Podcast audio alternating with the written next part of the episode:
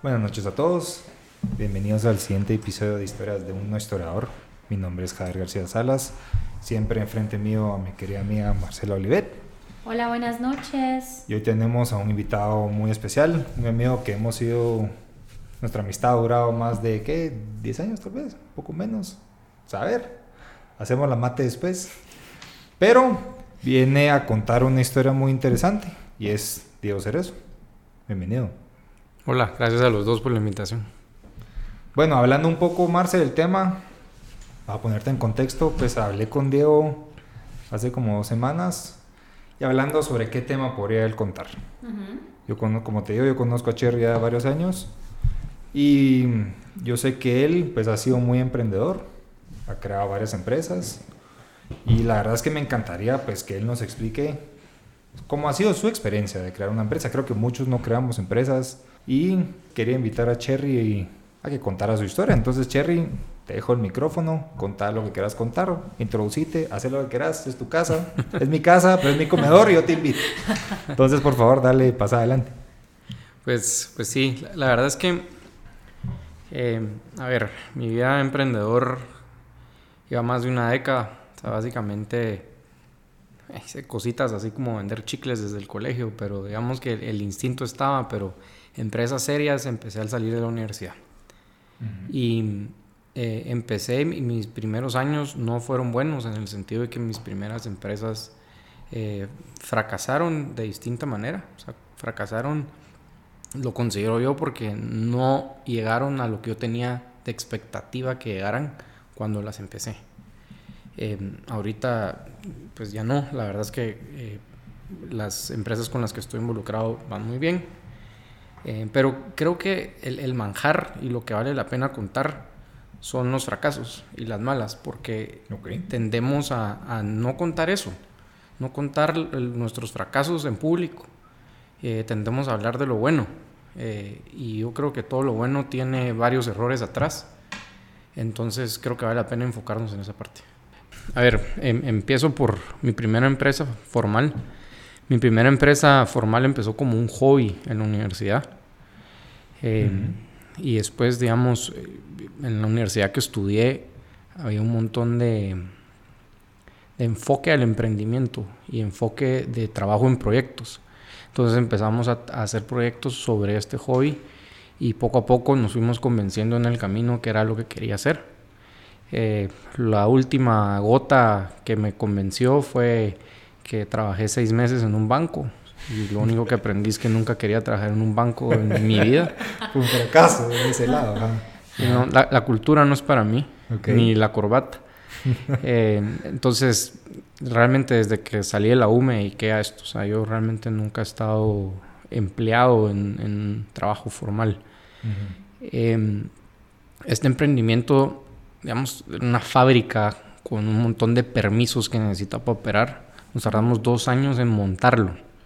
Y aunque le suene lento, en su momento fuimos tiempo récord. O sea, fuimos la empresa más rápida en la industria en salir. Y, digamos, esta empresa para mí es lo que considero mi, mi, maestría en la vida, mi maestría de realmente de negocios, de todo lo que sé, lo sé por esto. Porque empezamos dos socios, eh, éramos pocos empleados, empezamos cinco empleados, en su punto más alto llegamos a ser como 12. Eh, tuvimos alianzas con empresas grandes de distribución, ahí estamos metidos en una empresa de 100 empleados, después regresamos a, estar solos. Y yo principalmente veía la parte comercial eh, y como administrativa financiera. Entonces fue mi escuela, fue mi calle de hacer todo esto esto creo que es una introducción a, lo que hacía.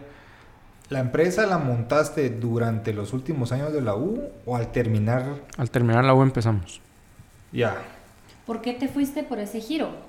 O cómo decir, va, porque por ejemplo, yo personalmente siento que el sistema educativo guatemalteco no te, no, no te educa para ser empresario. Ajá. Algunos catedráticos, bueno, sí, pero te educan para cuando seas gerente, cuando lleguen a ser gerentes generales de la empresa, cuando lleguen a ser directores generales. esa es nuestra cultura, ¿verdad? No, no es tanto de salgan y lo van a aprender y así van a montar su empresa y así van a quebrar. Es muy raro, digamos, que lo hayamos nosotros aprendido educativamente. Entonces, salís de la U y cómo decís voy a hacer esta empresa y empiezo así. O sea, ¿a quién acudiste? ¿Alguien te dijo, no, hombre, mira, vení? Mira, yo creo que primero viene la cuna. O sea, somos altamente las personas con las que nos rodeamos. Y las primeras dos décadas de nuestra vida, eso es principalmente nuestra familia o amigos del colegio. Eh, entonces, sí venía de, una familia, tal vez no, es más, no emprendedora. Mi papá es emprendedor por accidente. O sea, mi, mi, papá era empleado de una empresa, una corporación gringa que decidió cerrar sus operaciones en Centroamérica y le vendieron a él la operación de Guatemala y así paró siendo dueño de una empresa. Okay. Pero eso fue años antes que yo naciera. Entonces, ante mis ojos, siempre fue un gerente y dueño de una empresa. Un emprendedor. Ajá. Y después yo creo que siempre he tenido un bicho rebelde en, en, mi sangre, que ese sí creo que ya no es de la cuna, sino que es más Es como, genético. ajá, está está en la sangre. No Y- lo puedes meter a una caja este hombre. sí. Te, voy a contar una cosa, o sea, yo, me- yo me gradué con el Javi del colegio y en quinto te hacen hacer un álbum Ajá. y el- en los de quinto te hacen un cuestionario y salís publicado en una página. Hace unos años lo leí y una de las preguntas que te hacían es ¿qué querés ser cuando seas grande? Y yo Ajá. puse, ¿o qué querés estudiar? Ajá. Y yo puse entrepreneurship. Estoy 100% seguro que yo no tenía la más remota idea de qué era eso. O sea, se sonaba sexy la palabra en inglés y dije, la voy a poner. Qué sofisticado, ¿no? Pero digamos, de, de algún lado yo ya tenía ese bicho metido. Y- Ya. Y, lo único que hice en mis siguientes pasos en mi vida ha sido seguir ese bicho y encontrarme. Ya. Ok. Yo digamos que también otra de mis dudas que me surgió es, bueno, después vamos a entrar un poco más al detalle de la empresa, pero eh, vos sentís que te hizo falta trabajar en una empresa, porque obviamente yo que he estado trabajando en una empresa ya casi por seis años, un pico, un poco más, Sí. eh, aprendes mucho de, no solo de la empresa, de lo que te puede enseñar las cosas buenas, sino que también aprendes de las cosas malas para que si en algún momento decidís emprender, pues decís, ah, no intentarlo hacer como lo hacían en esta empresa. No sé si vos sentís que te faltó ese como Mira, te- aprendizaje. Te, te voy a dar la respuesta racional y científica a, a la pregunta que estás haciendo. Y es que, digamos, a veces creo que los emprendedores y más los emprendedores de tecnología se han idealizado un montón y de la nada, "Ah, sí, tiene 22 años y vendió su startup a no sé cuántos millones. 100%. Sí, pero digamos es como, como los deportistas. Ujú. O sea, ¿qué porcentaje de los jugadores de fútbol americano llegan a jugar en la NFL? O sea, seguro, menos de 1%. Sí, Entonces, tenés una alta probabilidad de fracaso. En términos de emprendimiento, los emprendedores que más tienen eh, probabilidad de éxito, estadísticamente hablando, son emprendedores que han trabajado por lo menos una década. Porque Ya. ya tienen conocimiento de industria, porque ya tienen contactos, un network, que cuando no estás montando algo completamente desde cero, ya tienes un montón de Y conocimiento. también creaste como reputación que conoces la, la, la industria y más fácil conoces financiamiento. y Correcto, ya, temas. sabes qué hacer, que no entendés las necesidades de tu industria, de tu mercado y puedes brindar soluciones mucho más aterrizadas. Eh, respondiendo a la pregunta, no hay una manera correcta de hacerlo. Mi manera fue pegarme mis trancazos yo haciéndolo. Y te diría que parte del éxito de mis empresas de ahora fue por esos trancazos y fracasos de empresas que tuve antes. Pero es más inteligente ahorrarte la curva de aprendizaje. Que alguien más eh, se trague los errores. Puedes trabajar en un startup de alguien más Sí. y aprender de los errores de ese startup. O empezar un startup muy chiquito. Entonces, si vas a quebrar, porque, a ver, el- arriba del 90% de los startups fracasan Ujú. en un periodo de 7 años. Entonces, hace un- algo muy chiquito y si fracasas, pues no perdiste mucho dinero. Ajá. O sea, hacerlo inteligentemente. Ok. Eh, pero, digamos, no me arrepiento de nada. Igual ya no controlo el pasado, solo lo que viene. Y hablaste de expectativas, que también quiero que nos contes un poquito, o sea, cómo fue que quebraste y, y tu experiencia, ¿verdad? Eh, hablaste de expectativas y entra la pregunta como, ¿cuáles eran tus expectativas y en base a qué? ¿verdad? O sea, dijiste, bueno, voy a empezar este negocio y quiero, no sé, llegar a facturar tanto o quiero tener tanta plata. ¿Cuál era el propósito, ¿verdad? Eh, el propósito de, de, tu empresa o de tu ser empresario. Sí, em, pues a ver, en, su momento, ahorita no me recuerdo, pero sí tenía metas financieras claras de hacia qué lo quería llegar, pero digamos por lo menos quería ser eh, el player número uno en la industria en Guate y tenía ideas de eventualmente crecer la empresa internacionalmente y eventualmente vender la empresa. Entonces, a ver, la empresa todavía existe, o sea, yo me salí, eh, le vendí mi participación a mi socio, entonces digamos, bajo la definición de que la empresa ha durado más de siete años, no es un fracaso, pero bajo la definición de la expectativa del tamaño de la empresa que yo quería que llegara a ser, sí es un fracaso. Ya. ¿Y qué te hizo tomar la decisión de vos salirte de la empresa? Sí, pues sí puedes contar. Sí, no, total, para, para eso estamos. Y, y, la verdad es que, digamos, eh, la empresa se esperaba, costó en arrancar. Después tuvimos varios años de crecimiento. Y después vino COVID y nos pegó un montón. O sea, yo creo que COVID dependía mucho de la industria en la que estabas y esta era una empresa que le vendía a bares, restaurantes y eventos, que fue algo que se desplomó completamente y eso era arriba del 90% de nuestras ventas. Entonces, eh, nosotros pasamos de un día para otro a literal el 10% de los ingresos, 20% de los ingresos. Eh, haces lo que puedas, o sea, ves dónde reducís gastos, estás renegociando rentas, te toca despedir gente, pues miras cuánto aguantas. Y recuérdense que en esta incertidumbre no sabías si esto iba a durar un mes o un año o... es más, nadie pensaba en un año. O sea, todo el mundo pensaba, en hombre, ya el otro fin de ya.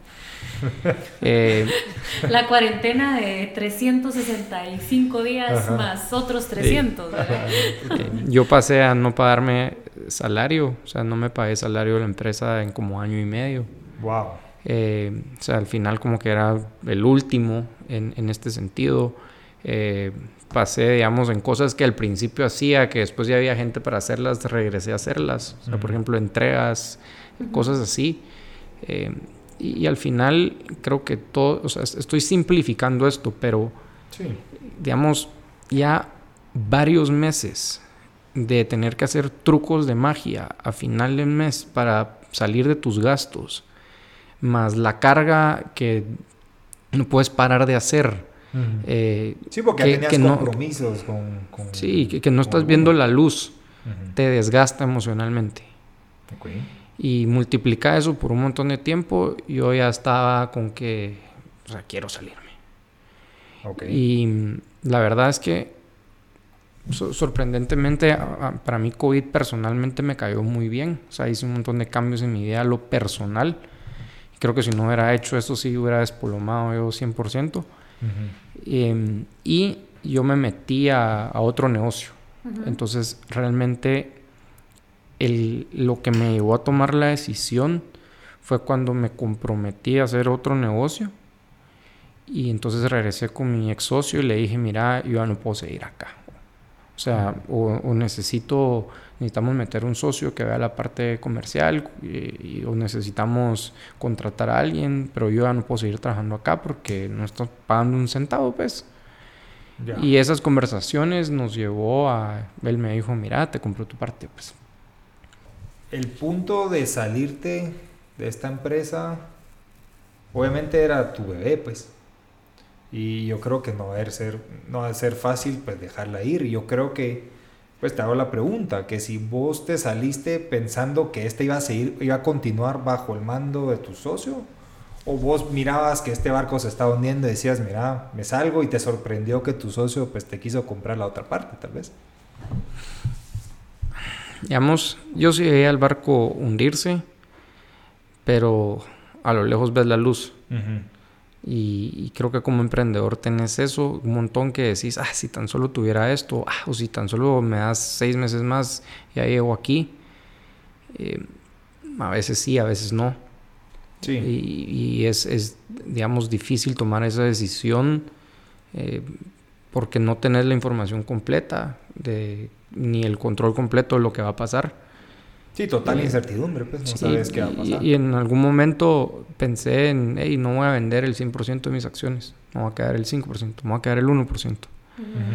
Y un buen consejo que me dio un amigo me dijo, no, véndelo todo, porque lo que necesitas es cerrar el círculo. Y si vos no cerras ese círculo, no vas a poder pensar en este otro negocio que tenés aquí en bandeja que está mucho más bonito. O sea, mejor enfócate y, es totalmente cierto. O sea, yo necesitaba cerrar el, capítulo o el libro, como lo querrás llamar, y decir, hasta aquí llego esto. Sí, soltaste la cuerda para poder agarrar la otra. Casi que no te podías quedar como entre las dos. No tuve vacaciones, si así lo quieres considerar. Ese porcentaje que querías quedarte, ¿crees que era por un tema de apego? Creo que también siempre en la vida del era un, el ego. Era un, y si este la logra levantar. Sí, el ego. Ajá. Que es algo, me, algo súper, por eso acá preguntaba, porque siempre está el apego, pues como seres humanos nos apegamos a las cosas y siempre está el ego. Y en el tema, o sea, otra vez no quiero sonar sexista, pero en el tema masculino, el rol trabajador, eh, ganador, es bien fuerte. Entonces, cabales, a la le voy a dejar la tienda puesta a, este tipo, pues, ¿verdad? O, o, le va a ir mejor, o esto es mío, ¿verdad? Yo lo creé desde cero. ¿Cómo juegan todas estas... O como, o como ves también siempre en Instagram, como que, ah, esta persona vendió todas las acciones y hoy en día costaría una trillonada. supongo que vos también los has visto mucho. que, seguro es un tema que te juega mucho la cabeza, que no quieres estar nunca en esa posición o de era, el tema de blockbuster, ¿verdad? pero, estoy de acuerdo contigo, o sea, era, era protegerme de, de una mala situación en el futuro, de, ala, y si esto llega a valer 100 veces, este fue el que se salió y, y vendió abajo, vendió negativo. Sí. O sea, que es un tema psicológico bien, bien, bien interesante, ese el de las finanzas, ¿verdad? Que uno siempre se apega hasta que dice, no, hasta que salga tablas me salgo de esta mierda. O sea, no es fácil lo que vos hiciste, que es, asumo que habías perdido pisto y salirte cuando estás perdiendo, haber sido una decisión que tuviste que haber meditado mucho tiempo, pues. Eh, sí, e incluso, o sea, digamos, hubiéramos vendido antes de COVID, probablemente hubiéramos hecho dinero. El problema fue que ya estaba golpeada la empresa por COVID. Y para contar un poquito, porque digamos, de dónde viene el dinero, creo que también viene mucho de tu apego eh, con el dinero. En mi caso, era dinero mío, pero no dinero que yo generé. ¿A qué voy con esto? Eh, mi papá me, heredó en vida eh, esta, la parte que yo necesitaba para invertir porque él me dijo, se lo fui a plantear y me dijo, ok, pero es tu dinero, chatío, te vaya bien o te vaya mal. O sea, ya no te doy más. Entonces yo perdí, no, me doy una parte, pues, pero digamos, me, yo, perdí una parte mía, pero no era dinero que había generado. Se siente diferente, se siente diferente si vos lo sudaste. Sí, lo que no nos cuesta, claro. Entonces el costo de oportunidad ahí está y lo veo y te diría que al, principio, al principio mi mamá metió una pequeña parte. Ese es el que más me duele. Porque ahí sí siento que es de ella. Que perdí dinero de ella. En el otro fue mi responsabilidad y a mi cuenta, yo estoy pagando la factura. Sí, pues ahí entra un apego emocional, pues, ¿verdad? Porque como seres humanos no hay peor cosa que ir a las personas que te aman y que creen en ti. Y claro, es tu mamá, decís, le fallé o ella creyó en mí, no salí, es, es un tema duro, pues. ¿Cómo viviste tu duelo en la empresa? Pues como dije, no me dio mucho tiempo. de, de madre. se pudo poner triste. es que no, pero en buen plan, creo que fue eso. O sea, me brinqué inmediatamente a otra cosa. y digamos, a, lo que yo me dedico, yo aprendí mi lección de empezar empresas, ya no me dedico a empezar empresas, yo lo que me dedico ahorita es hacer adquisiciones de empresas o comprar empresas. Entonces lo que hago es que compro empresas mucho más maduras, que ya funcionan de una manera rentable, en donde invertir en comprarlas eh, tiene un mucho mayor costo-beneficio, porque el riesgo es significativamente menor que empezar algo desde cero. Entonces, eh, lo que hice en ese momento fue firmar una carta de intención de compra para una empresa, dos empresas realmente, pero venían en el mismo paquete de tecnología. Y ahí fue donde me metí eh, totalmente a hacer esto, pues. Y ya no he parado. O sea, esa, entonces ahí está, esa fue la gran lección que te llevó a hacer lo que estás haciendo hoy. ¿O empezaste alguna otra empresa? Esta es Sí, no. esta empresa que se dedica a comprar otras empresas y demás. Pero ¿hay alguna otra que tú hayas empezado desde cero otra vez como a formar un bebé? Sí, do- dos más, porque no aprendo. ok. Eh, ya, esas... Otra mal, Ajá, ¿cómo fue? que ya me salí también. O sea, todavía existe, pero fue un año y medio mal. Y tal vez lo que aprendí ahí es que ya me, si me tengo que amputar un dedo, me lo amputo antes que se me riegue la enfermedad al, al brazo completo.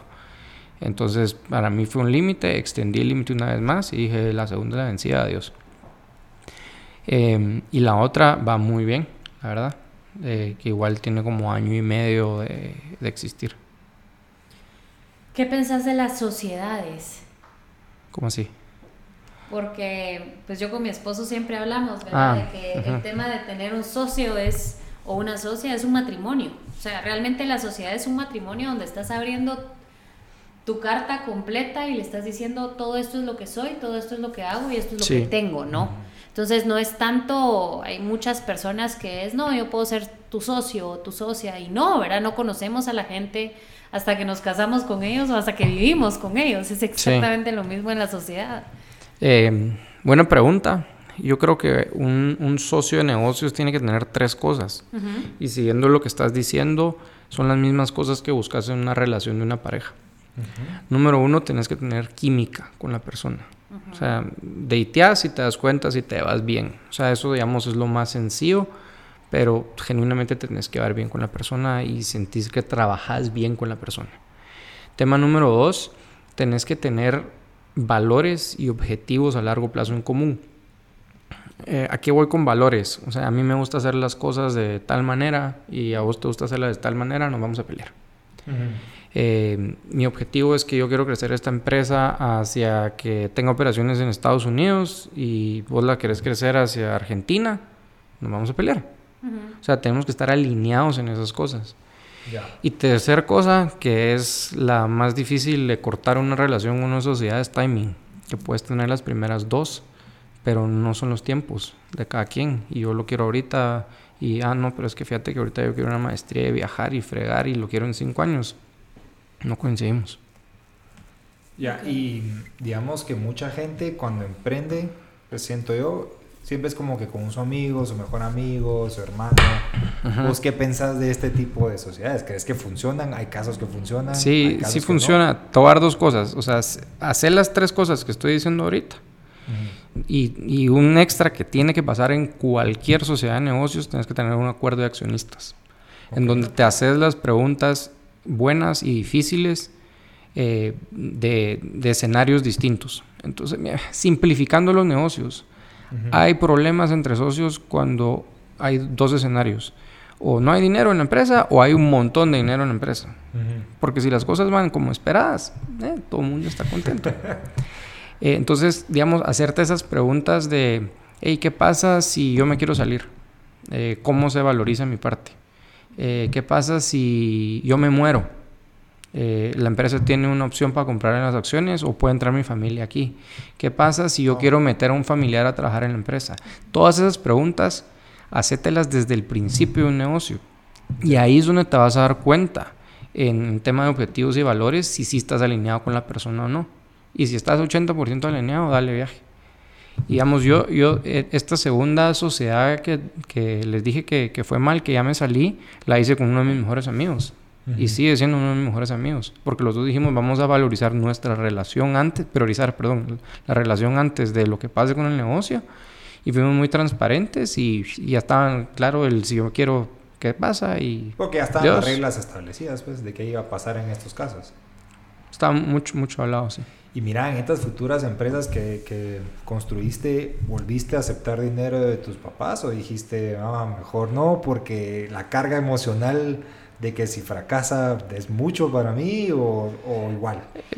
Así, con el nivel de riesgo invertir en algo muy temprano, no. Ya. Ah. Y en algún momento le dijiste, mamá, ahorita que pues has tenido éxito, mamá, aquí está el dinero que perdiste en la primera empresa o pensaste hacer eso en algún momento o, o qué? Em, espero que mi mamá no escuche esto porque es sorpresa. Pero eh, hay una empresa en la que voy a recibir dividendos por primera vez porque llevamos un montón de años reinvirtiendo todo eh, y eso es lo que quiero hacer. O sea, repagarle a mi mamá. Eh, no, no he definido el monto exacto, pero decir aquí va esto, vaya, feliz Navidad. Sí, yo creo que va a ser también una forma de vos, pues también como vos decís, cerrar un ciclo, pues. O sea, una cosa es perder. Quitarme el cargo de conciencia. Cabal. Sí, y que es bien difícil, ¿verdad? Porque una cosa cabal es negocios y otra cosa es familia, ¿verdad? Una cosa es que te digan, aquí está, te lo regalo, y otra cosa es que te digan, aquí está, te lo invierto o aquí está, te lo presto.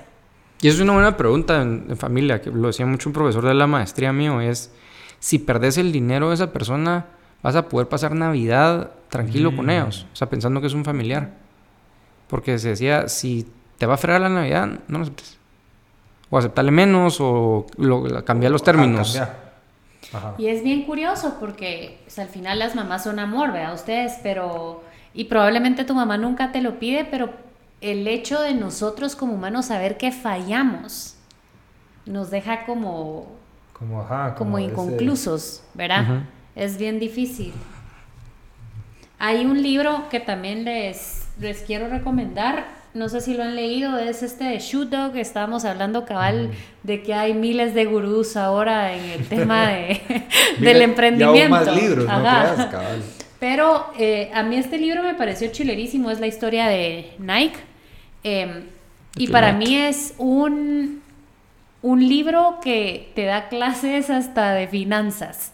¿Verdad? Porque él habla absolutamente todo de cómo empezó, cómo los bancos no creyeron en él, cómo tres bancos le cerraron las puertas, o sea, cómo iba para arriba, venía para abajo, inflaciones al momento de importar y lo que tú decías, ¿verdad? Habla todos los problemas que él tuvo durante años para lograr montar la empresa. Por eso me gustó un montón el libro, porque dije, hey, es un libro real.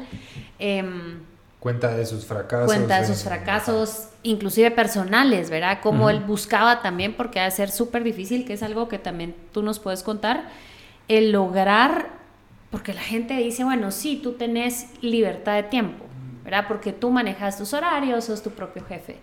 Pero es al contrario, porque cuando tú sos empresario, o sea, si hay que estar, si se te va una persona eh, porque se le enfermó su hijo a las 12 de la noche, agarras el carro, vas a las 12 de la noche y te aseguras que la gente esté haciendo su trabajo, pues no es, no es como la gente piensa, ¿verdad? De, ah, puchis, qué rico ser su propio jefe. Ajá. El tiempo de repente se vuelve más reducido, de repente tenés mucho trabajo. ¿Cómo lograste? ¿Hubo algún momento donde tu vida personal estaba temblando, donde lograste, no sé, ¿verdad? Tener un poquito de equilibrio, no sé si te pasó. Sí, em, yo creo que cuando, cuando te empleas, en vez de emprender, estás comprando seguridad. O sea, estás comprando seguridad de que te van a pagar un salario todos los meses. Estás comprando seguridad de que tenés prestaciones y eso te puede dar cierta comodidad. y, en el emprendimiento lo que no tenés es, o sea, tenés menos certidumbre en, en, tu paycheck al final del mes o tu utilidad al final del año o sobre el tiempo, porque como tú decís, hay veces que lo controlas y muchas veces no lo controlas porque te toca, te toca hacerlo a ti. Eh, yo, yo sí creo otro consejo, y, mucho de mi vida viene de, conversaciones con gente que me ha dado muy buenos consejos, y es eh, si el emprendedor no está bien, el negocio no está bien. Entonces, por más de que la estés peleando, sí tienes que hacer lo tuyo bien. O sea, seguir con tu rutina de, o sea, no tienes que dormir un montón, pero dormir decente. Eh, hacer ejercicio, porque si no, vas a si no vas a perder la morra. Ajá. Eh, cabal, come bien y trabaja mucho en tu salud mental. O sea, si no estás haciendo esas cosas, vos no estás bien. Si vos no estás bien, se va a despedazar todo en el negocio. Total. ¿Nunca ha interferido con tu familia? ¿O nunca has tenido problemas de, ala, veniste tarde, pero tú no podías llegar antes porque, de verdad, tenías un mega clavo que solo podías resolver? ¿Te ha pasado? mi, familia y mis papás siempre fueron una nave ¿no? O sea, digamos, la época, porque igual por emprendedor viví con mis papás más de la cuenta, por, la misma, por la misma incertidumbre de ingresos. Eh, ellos siempre fueron mega, mega comprensivos y me apoyaron en todo. Realmente me prestaban recursos, el garage para poner cosas. Eh, papá prestaba una panel de la empresa, o sea, cualquier cosa, pues. Eh, y te diría ahorita eh, que, ya estoy casado, realmente no me, no me extiendo por emergencias de trabajo. O sea, yo me he puesto en la empresa, en las empresas en roles no operativos. Todas las empresas operan realmente sin mí. Ok. Hasta las que vos creaste también. Ya lograste conseguir un equipo pues que te opera y vos logras tener tu tiempo y como dices tu salud mental y todos esos temas. Sí, es que si, si no lo hiciera así, yo, yo, ahorita me involucro con siete empresas en distintos niveles y así. Si yo estuviera operativamente, es imposible que estés involucrado en, siete. Entonces yo me pongo en roles más estratégicos y del ego, y es más, los gerentes generales ganan más que yo y duermo más tranquilo por ello, porque hacen un mejor trabajo que yo. Sí, conseguiste el equipo ideal que sabes que le puedes dar tus bebés y te lo sacan adelante. Pues. Eso es súper clave. Y qué chilero que lo dijiste, ¿verdad? Porque muchas veces cuando no, para mí una de las habilidades más importantes del ser humano profesional y demás es ser uno flexible de la cabeza, ¿verdad? Hay que ser flexible de la cabeza, también bajarle un poquito al ego, saber, bueno, sí, yo, esta es mi empresa, yo soy súper bueno, pero este cuate es mejor que yo y lo voy a poner en este punto estratégico porque sé que me va a ayudar a generar más. No me importa que gane más, no me importa que sea más joven, al final es la persona que necesito. Y es súper clave como que no creer que nosotros tenemos que hacer todo y también rodearnos de personas, tú lo dijiste desde el inicio, ¿verdad? Somos de lo que nos rodeamos. Rodearnos de personas que tengan la capacidad de sacar a flote el barco, ¿verdad? Es, es, es para mí bajarle también un, un, poquito al ego, ¿verdad? Hay temas también generacionales de gente que es, no, yo, yo hago todo, ¿verdad? Y a mí me gusta hacer esto y a mí me enseñaron a hacer esto así y nadie lo hace mejor que yo. Entonces, pero si probas o si conoces a gente que hace las cosas distintas y las cosas te traen, o sea, son rentables para tu empresa, ¿por qué no? Sí, yo creo que... Em, como tú decís, viene el tema del ego. Pero yo la pregunta es, con la primera empresa que fracasó, ¿cuál dirías que es tu aprendizaje más grande? Que lo lograste aplicar en la siguiente y después hablamos del siguiente fracaso y cuál fue, o sea, cuáles fueron esos pasos que, que te, llevó a tener. Tengo una serie de lecciones. Eh, voy a empezar con uno y es un mito. Build it and they will come.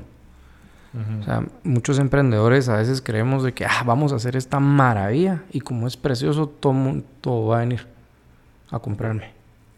Eh, voy a hacer este tremendo hotel en lo que sea y como es precioso y a mí me gusta y lo que sea, va a estar lleno. O sea, no.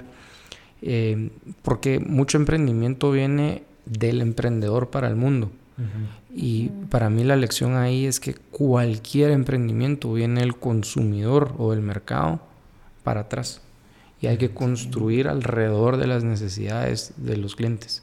No porque ah, a mí me gusta esto, entonces creo que a todo el mundo le va a gustar. Sí, o a mí me gusta aquí, en este lugar, aunque el estudio de mercado te diga que no es ahí, que la gente no es eso lo que quiere, y uno no, pero yo lo quiero. Sí, completamente. Lo otro, te diría, hacerlo gradual. Eh, nosotros empezamos muy grande, muy temprano. O sea, digamos, pudimos haber empezado con una fábrica más chiquita, en un lugar más chiquito, en donde bajas tu inversión inicial, bajas tus gastos fijos y puedes ir creciendo gradualmente. ¿Qué compras ahí? Pues, digamos, un mejor unit economics, digamos, es más fácil llegar a punto de equilibrio y, al final punto de equilibrio es importantísimo y la carrera para cualquier startup porque te da, te da aire para poder, es como salís del agua, respiras y por lo menos ya puedes empezar a ver dónde está la tierra. ¿Hacia dónde nadas para eh, Eso uno. Y dos, que si vas a fracasar, eh, tu, tu, affordable loss o lo que perdés es, es, mucho menor. Eso me recuerda a un libro que se llama The Lean Startup. Sí. No sé si lo has visto. Que dice fallar de la forma más rápida y, la- Y más barata. y más barata posible. Al- has- ¿En tu siguiente empresa lograste hacer esto o por la industria que estaba no era posible y si era un gran, gran inversión y así? No, sí, o sea, siempre lo estoy pensando constantemente. O sea, incluso cuando compras algo que ya funciona, puedes ver un montón de ineficiencias que alguien que lleva ahí 15 años no lo ve. Porque es muy normal eso, que so- somos seres de costumbre. ¿Y por qué haces eso? Ah, porque así lo he hecho Toda los últimos vida. 10 años. Ajá. O sea, y el poder entrar con ojos frescos a es- cuestionar las cosas. Y tal vez ese sería eh, mi otro consejo, que aprendí a cuestionar absolutamente todo. O sea, como que todo, como que tratar de entender el fondo y trasfondo de las cosas y por qué son así. Y en el mejor de los casos entendés y es la mejor forma de hacerlo y en la otra tenés un montón de mejoras. Pero en toda- todas las veces que has cuestionado, siempre hay un propósito, un- una razón por la cual se hacen así, pues, o simplemente porque cayó. No, es que muchas no tienen una razón. O sea, muchas veces Solo la razón es, así- ajá, así lo hacía porque así me enseñaron. Y así lo sigo Ajá. Y por la poca flexibilidad, como les decía, el tema de la flexibilidad de mente, eh, brevemente la historia del creador de, de BlackBerry, yo no sé si ustedes la han escuchado, era alguien que empieza a estar el boom de los teléfonos celulares, viene él y dice, bueno, ok, pero la gente todavía no puede mandar correos, necesitamos un teléfono para trabajar. Entonces, el rollo del teclado del BlackBerry, sale el BlackBerry, era un boom, toda la gente lo quería y él se queda con este mindset de que todo era, aquí la gente puede mandar correos, aquí la gente puede mandar correos, ¿verdad? Se vuelve una empresa multimillonaria, un, o sea, la bolsa de valores lo tenía así en el cielo.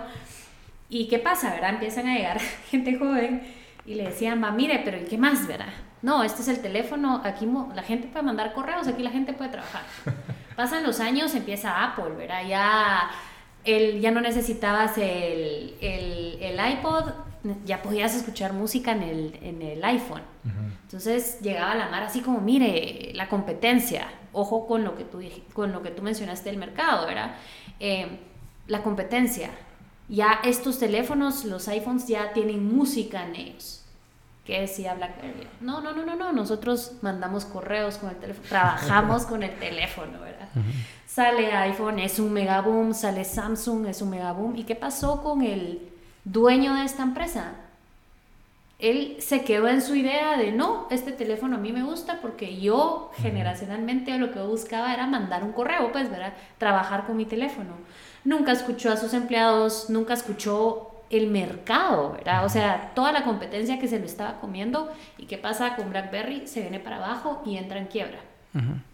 Supuestamente van a, van a volver a salir, dicen, no sé si este o el otro año, a saber, pero es un excelente caso de el no saber escuchar a la gente que trabaja contigo, porque por mucho que seas el dueño, hay, si, si hay gente trabajando contigo es porque tienen la capacidad de saber lo que hacen y de poder entenderte, ¿no? Entonces, no supo escuchar a su equipo, no supo escuchar al mercado, fue testarudo con... Que, ojo, que ojo es una característica de la personalidad de los emprendedores, ¿verdad? Pero entran también otras donde tú le bajas y decís, no, no va a ser necio, ahí aprendí con la primera, ahí aprendí con la segunda.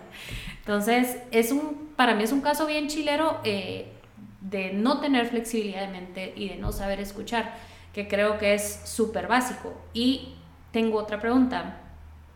El miedo.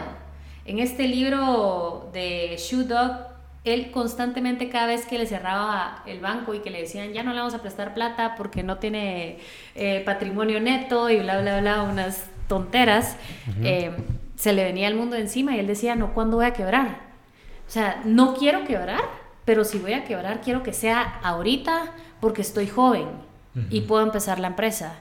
Luego tenía sus hijos, ¿verdad? Y él es como, si voy a quebrar, quiero quebrar ya porque están pequeños, no, no tengo tantos compromisos, ¿verdad? Entonces, ese miedo de que el tiempo corre y el tiempo es dinero y qué otros miedos te han surgido y cómo los has vencido, ¿verdad? Que creo que es algo sobre todo para la gente que nos escucha y de repente siempre eh, han dicho, a mí me gustaría hacer eso, o yo quisiera, pero pues el miedo, que es completamente natural, nos abruma. ¿Cómo has hecho tú con eso? Vamos, a mí sí me da miedo fracasar. Y es más, la alargué de más por ese miedo a fracasar y a admitírmelo a mí y públicamente. Eh, por, regresando a esta primera empresa fueron siete años eh, que la alargué de más. De ahí, em, ese creo que ya lo superé, pero también creo que es cómodo lo que estoy diciendo ahorita, porque yo ya recuperé el dinero que perdí en esa inversión. Y, pues. No, probablemente si me hubieran preguntado que contara esta historia hace dos años, hace dos años era tu Zoom. No me hubiera atrevido. Entonces, también tal vez hay un poco de ego ahí, de que ya me siento más cómodo contando eso porque ya cerré eso y ya dije, no, aquí la grama ya está verde, pues. Em, ahora, hay, un miedo. Yo, yo, tengo un life coach desde hace como cinco años y tenemos como, no sé, dos o tres años de estar trabajando en lo que llamamos mi, mi life issue número uno. Y es si tengo, a mí me afecta un montón la percepción de la gente. O sea, la, la, lo que la gente piensa de mí. Y eso está linkeado al miedo al fracaso número uno. Porque a mí realmente lo que me molestaba era contarle al mundo, fracasé y quebré. No era realmente el perder el dinero. Era que iba a pensar la gente de vos de haber fracasado. Y, eso, y eso ya es muy personal, porque o sea, todos tenemos miedos, todos tenemos traumas, mini traumas, traumas bien grandes, y somos este cúmulo de cosas, de reacciones emocionales en base a nuestros miedos. Pero para mí este miedo me pega en un montón de áreas en mi vida. Y de cierto modo lo paro haciendo. O sea, a veces eh, el miedo me juega bien. Por ejemplo, eh, quiero quedar extra bien con un cliente porque me importa que su percepción de mí y mi empresa sea muy buena y se me va la mano. Que, pero digamos, eso no está tan mal. Y otras veces sí tomo decisiones en base a eso. O sea, ¿qué va a pensar la gente de mí? Eh, tu pregunta fue cómo lo he superado, pero no, no lo he superado. O sea, no, sí, no, es, algo, es algo con lo que se vive y el miedo es normal. De hecho, y te voy a decir algo, o sea, el hecho de estar consciente de mi miedo ya me pone en, en una situación mucho más ventajosa. De ajá, de que por lo menos ya, bueno, ya sé que estoy haciendo esto por mi pinche issue de miedo, va, pero va, ya ahí voy. Ya, ya tenés conciencia. El, el, awareness es, es el paso uno. La conciencia. Eh, el miedo es completamente normal. Al final, gracias al miedo, nosotros podemos hacer las cosas, ¿verdad? O sea, no sé, estás en, un safari y viene un león y te da miedo, el miedo es lo que te va a obligar a correr. El miedo es lo que te va a obligar a, brother, movete, ¿verdad? Entonces, es bueno porque al final tú lo decís, no has vencido tus miedos, solo tenés conciencia de ellos y eso te ayuda a tener una situación de ventaja a nivel empresarial. En la vida. Mira, y algo que te haya sorprendido que vos al momento de empezar a contar tu historia, te das cuenta que es totalmente lo opuesto lo que pensaste en tu cabeza que iba a pasar, que la gente te iba a señalar como que a la madre, es un fracaso o no sé qué, ¿Cómo, te pasó. ¿cómo, así? Te voy a poner ejemplo, yo cuando no me casé pensé que toda la gente me iba a ver como que a la puta, a la que, que loser, ¿por qué no te casaste? Y me di cuenta que mucha gente me dijo, mira, esto es más, más normal de lo que pensás. Eh, y empecé a tener una, una, relación como que con lo que me pasó, lo empecé a respetar y a querer porque me doy cuenta que no estoy solo en este caso, pues que mucha gente lo ha pasado y mucha gente ha pasado por este duelo. No sé si es algo que vos viviste, digamos que pensabas que la gente pues te iba a señalar, se iba a burlar de vos, no sé. Cabe mencionar que somos una sociedad con mucha presión al que dirán. O sea, en general nuestro país, ¿no? Sí, es muy latino Él también. Es, es, muy latino, sí. Él trabaja en este lugar y tiene este puesto, ¿verdad? Eh, mi hijo está estudiando esto en esta universidad. Como que juegan los roles del ego, ¿verdad? Y, y, siempre queremos sí, que la gente sepa que estamos bien siempre lo hablamos el tema de las redes sociales, ¿verdad? La gente siempre queremos que sepa que estamos bien, que estamos contentos, que podemos viajar, que podemos salir, que podemos hacer mil cosas y que nada nos hace falta y tampoco a nuestra familia. Entonces, es una presión bien fuerte la que culturalmente se nos ha impuesto en todo sentido. En sentido de fracaso con una empresa, en sentido de fracaso con una pareja, eh, fracasos familiares. Hay miles de parejas que no se divorcian por no lidiar con esa presión social de, puchis, se divorció, ¿verdad? Entonces, es bien difícil y, también creo que en tu caso, no solo pues el que dirá la gente, en, digamos la sociedad, llamémosle, uh pero también hay un tema de tus seres cercanos que tenemos miedo a fallarle a nuestros papás, a nuestros hermanos y, llegar, tocar y decir, miren, pues siempre ya no, pues, ¿verdad? Fallé acá, eh, porque siempre sentimos que esperan de nosotros, ¿verdad? Pues tenés una esposa también y, y mi esposo, pues mi esposo es empresario y él me lo ha dicho, él me ha dicho, a mí sí me da miedo pensar que por algún error mío vayamos a afectar nuestra vida y te vaya a hacer algo falta, o sea, que a ti te vaya a faltar algo es una presión completamente impuesta por él, pues, ¿verdad? Porque, él siente la presión. Ajá, para mí es como cero olas, pues, ¿verdad? Si mañana tenemos un problema, pues nos vamos a vivir a otro lado, vendemos mi carro o el tuyo, nos quedamos en uno y empezamos desde cero. Sí. A mí no me pesa, pero para él es un, es un tema fuerte impuesto por él mismo y es un miedo. Entonces es ese, ¿qué pasa si, si, si le fallamos a nuestra familia, ¿no?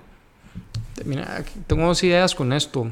Eh, uno es, digamos, eh, la única manera de romper un miedo es afrontarlo a la cara. y, para esto pongo un ejemplo. O sea, digamos, a mí me da miedo todo esto de percepción de la gente. Hace como dos años, creo que fue en pandemia, empecé un, canal de TikTok y hablaba de finanzas personales. Y, la, y saben, realmente esto creo que se lo he dicho a muy pocas personas. ¿Por qué lo hice? Fue porque quería romper el miedo de que iban a, pensar las, las, personas de mí. Y ojo, las personas no son los desconocidos. O sea, los desconocidos, yo soy uno más en este mundo de 5 millardos de personas. Pero empezó a pasar lo que yo pensaba. Me empezaron a chingar mis cuates porque hay, tenemos en varios grupos de cuates un montón de, cultura de, chingarte. O sea, desde el chapín es así. Bully, y, bully. Pero bully douchebag. Y con el desconocido, eh, disculpe, permiso, buenas tardes. Y con tu cuate le tiras barrio. y, lo seguía haciendo, lo seguía haciendo, lo seguía haciendo. Hasta que eventualmente paró esa chingadera. y, y cuando paró, y yo ya sentía que ya me fluía que habrá tardado un año, lo dejé hacer. Porque yo dije, ya esto cumplió mi propósito. O sea, tampoco quiero volverme influencer ni nada así, pues no, no era, mi punto. Eh, eso es uno. Y dos, que va en línea de lo que decías de, de que las redes sociales engañan porque se ve la vida perfecta. Pero realmente eso es porque es por lo que elegimos enseñar y por lo que elegimos hablar. Y conectando a tu pregunta de que cómo reacciona la gente, realmente yo he contado esta historia poco. O sea, las interioridades, incluso les diría que lo que hablé hoy de las empresas fue muy superficial. O sea, hay cosas mucho más dark en la vida de un emprendedor en, momentos en los que la empresa no va bien. Pero no hablamos de eso. Eh, pero ya creo que eso ya es elección de cada quien, decir, o sea, ser transparente, abierto y digamos, yo, yo lo que, yo, tiendo a hablar de esto y, o sea, digamos, por lo menos quiero mostrar apertura a esto. Y, y, la gente, cierta gente cercana a mí me ha compartido problemas eh, personales, financieros, que es como, brother, te puedo preguntar esto. Y, yo creo que mucho de eso salió de, de ese canal de TikTok, en donde la gente de cierta manera se le quedó como que, ah, aquel sabe finanzas. Entonces de la nada cosas que te da pena decir, pero puta, tengo 100 mil pesos de deuda de tarjeta de crédito y me da pena decírselo al mundo. O sea, pero quiero salir de esto. O sea, yo creo que hay que romper ese tabú de que no hay que hablar de las cosas malas, porque mucha, seamos sinceros, todos, Todos. tenemos Sí. desmadres en nuestras Todos, vidas. Todos Y- hemos y topado más una por épocas y todo. todos, eh, Nos hemos metido a comprar una mula innecesaria, No, y- súper y cara. todos hemos pasado malos momentos. y todos. este, Es, este hab- podcast ajá, es hablar de eso, esos. la- ajá. Sí. La verdad es que ese es el propósito del Esto, podcast. esto de pasar momentos duros es como los que, los que montamos moto. Hay dos verdades. Una es la gente que ya se cayó y la otra es la gente que se va a caer. Es exactamente lo mismo con las experiencias, ¿verdad? Sí. Quienes, no, y no porque lo decíamos, sino porque así es la vida, es un aprendizaje. Estamos los que ya nos caímos y estamos los que nos vamos a caer en algún momento y creo que es lo lindo de traer no personas. Pero déjame desear mal, ¿querés? Eh, creo Está que es- siendo realista. no te está diciendo nada. porque tiene llantitas su pasola. pues, pero em, eso es lo lindo de tener personas como tú que vienen y nos cuentan y nos dicen, sí, a mí me pasó y aquí estoy bien parado, eh, me ahuevé, ¿verdad? Sí, me dio miedo, mal. la Ajá. sufrí, pero ya estoy listo para hablarlo y ya, ya, ya me moví y la, vida sigue, pues, ¿verdad? Porque pudiste también quedarte en una cama llorando, tirado, diciendo, ah, mi empresa de siete años. Y con tus conocimientos ya sabes que el tiempo es dinero y dijiste, no, no me da tiempo, para- no me da tiempo para estar llorando, Para estar pues, ¿verdad? llorando. Me muevo ahorita y empiezo desde cero. Entonces, em, No, y obviamente tener las agallas para contar estas historias ya es porque pasaste por un proceso donde, Sí. donde, donde fuiste aprendiendo de vos, qué pasó, lo entendiste, lo respetaste y después como que aceptas tu realidad. Yo creo que esos son los primeros pasos y después cuando ya la aceptas, ya estás cómodo con tu historia, ya la empezás a contar. Y qué bueno que pues te Que to- nos topamos, nos topamos en este ambiente pues, Sí. para, para vos quererlo contar, ¿va? No, realmente solo les iba a agradecer por crear este espacio porque es parte de lo que estoy diciendo. O sea, tener el espacio para hablar las cosas o sea, duras y no tan bonitas, pues, sí, Sí. que todos tenemos. que Todos todos, tenemos. tenemos. Y es solo estar en la disposición de escuchar y tener la conciencia de saber que, pues, gracias a Dios, todos aquí hemos vivido lo que hemos vivido y nos hizo mejores personas hoy. ¿no? Sí. Yo creo que ya también llega un momento donde nos viene del norte lo que la gente nos empieza a decir También. porque vamos ven- venciendo esos miedos, ¿verdad? Entonces, sí. pues esto es lo que hay. Bueno, yo la verdad es que tenía más preguntas, pero creo que terminamos muy bien el episodio. Me encanta pues que hayas venido a contar la historia. Creo que es información muy valiosa para la gente que nos escucha. Y tal vez solo si cualquier persona quisiera hoy decir me tiro al agua, ¿cuál sería el único consejo, uno con, un, un consejo que podrías dar? Solo uno. Solo uno, ajá. Construir el consumidor para atrás. Del consumidor para atrás. Bueno. Bueno, Cherry, muchas gracias. Marce, siempre te agradezco. Ya me aburrí de agradecerte tantas Si veces. no me mereces, seguime agradeciendo. Está acá, te voy a decir ahora, qué bueno que estás acá. Mentira, Y, Javi, gracias a ti. Bueno, Cherry, muchas gracias por venir, eh, por contar tu historia. Episodio 14. Episodio 14, le damos bien al episodio. Qué buena Recuerden historia y gracias por venir. Recuerden que estamos en todas las redes, donde sea que nos pueden encontrar. Y bueno, seguiremos escuchando el siguiente viernes. Gracias.